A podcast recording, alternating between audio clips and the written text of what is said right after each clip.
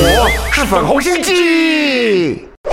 各位网友，大家好，粉红鸡红卫鸡上台一鞠躬。今天要介绍的大陆网民用语就是打 call，应该跟打电话有关吧？咦，又是你猜不到的啦！这源于演唱会，是一种御宅族或狂热粉丝为偶像打气的舞蹈动作，激动的包含跳跃、拍掌、挥臂。配合节奏喊口号等等，总之就是呼应加油之意。那您刚说的这些打 call 的特色，乍听不就像是习大大露面的现场活动吗？拍掌、回避。配合喊口号，想必您也是那位对习皇帝疯狂打 call 的一份子吧？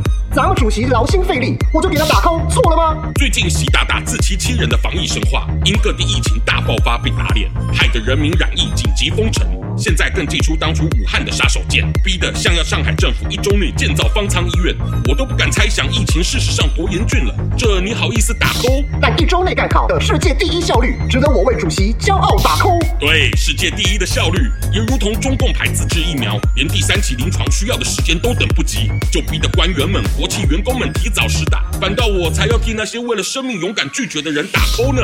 哼，那些人不相信党，哪天感染了就没怪谁。那对于施打后还染你的外派国企员工，岂不是要怪自己倒霉？就像中共创举所编制的城管，一天到晚当自己比警察还有权，总是莫名其妙对着无辜的民众殴打发泄，仿佛对于能当合法的土流氓上了瘾。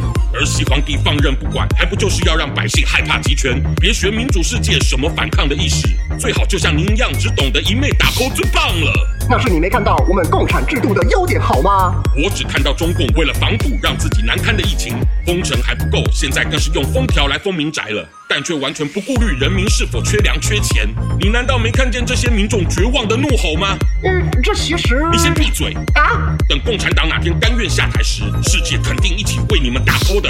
唉，喜欢我粉红心机的话，快按下订阅并开启小铃铛，每次更新就让你看懂小粉红。